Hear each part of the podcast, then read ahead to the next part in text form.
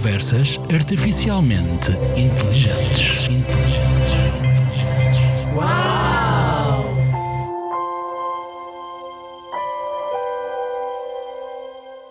Olá, Andreia. Sejas muito bem-vinda às conversas artificialmente inteligentes.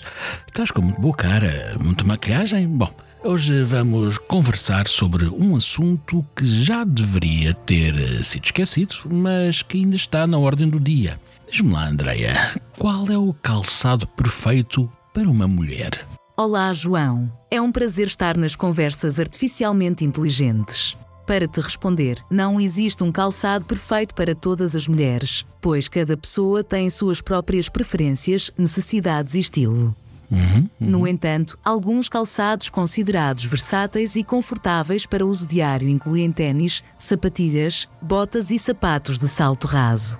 Okay. É importante escolher um calçado que seja confortável e adequado para as atividades diárias. Isto para além de combinar com o estilo pessoal, o que é importante.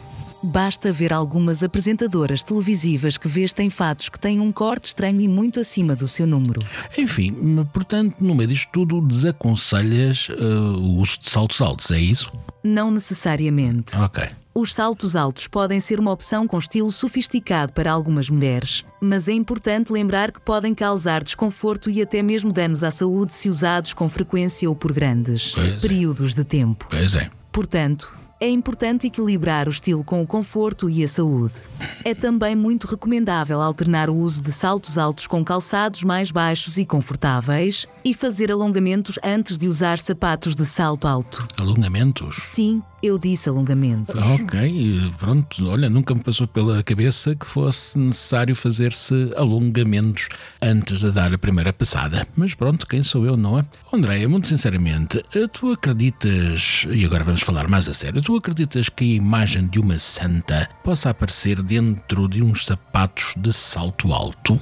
Não é provável que uma imagem de uma santa ou qualquer outra imagem apareça dentro de sapatos de salto alto. Hum. Isso é mais provável ser uma história ou um mito e não uma ocorrência real. Pois é. As aparições de imagens sagradas são geralmente consideradas milagres e são raramente relacionadas a objetos cotidianos como sapatos. Pois, uh, sapatos, não é? Mas e se forem sapatos de 500 euros? A santa aparecerá? O preço dos sapatos não afeta a possibilidade de uma imagem sagrada aparecer dentro deles. Está bem. O preço de um par de sapatos não tem relação com eventos desse tipo. Ah, se o dizes, não é? Se as pessoas procuram sapatos de alta qualidade, é importante considerar aspectos como conforto, durabilidade e estilo, mas não é garantido que seja um milagre dentro dos sapatos, como a dona Cristina pensa. Portanto, conforto, durabilidade e estilo. Coisas que os sapatos de saltos altos uh, não têm, não é?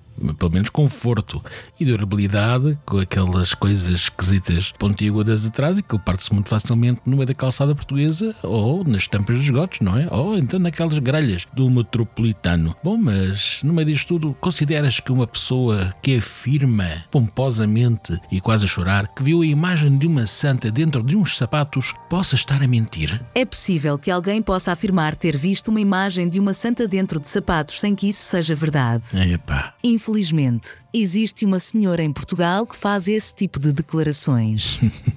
As pessoas podem mentir por vários motivos, como para atrair atenção, vender um produto ou até mesmo enganar os mais crentes. Pois.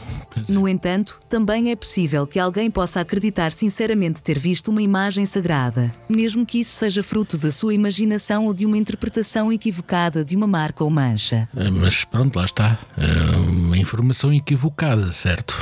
É importante manter uma mente aberta, Tá mas também ser crítico e verificar as evidências antes de aceitar afirmações desse tipo. Bom, mas estamos aqui para criticar, não é? Porque ao fim e ao cabo tu és uma bot, tu não existes, és artificial, portanto tudo o que tu dizes não se escreve. E é precisamente por causa disso que te agradeço, Andreia, por teres dado mais uma opinião em um episódio das conversas artificialmente inteligentes. Obrigado, João, por me teres questionado sobre esta matéria. Eu sou mais ténis. Olha, e eu também.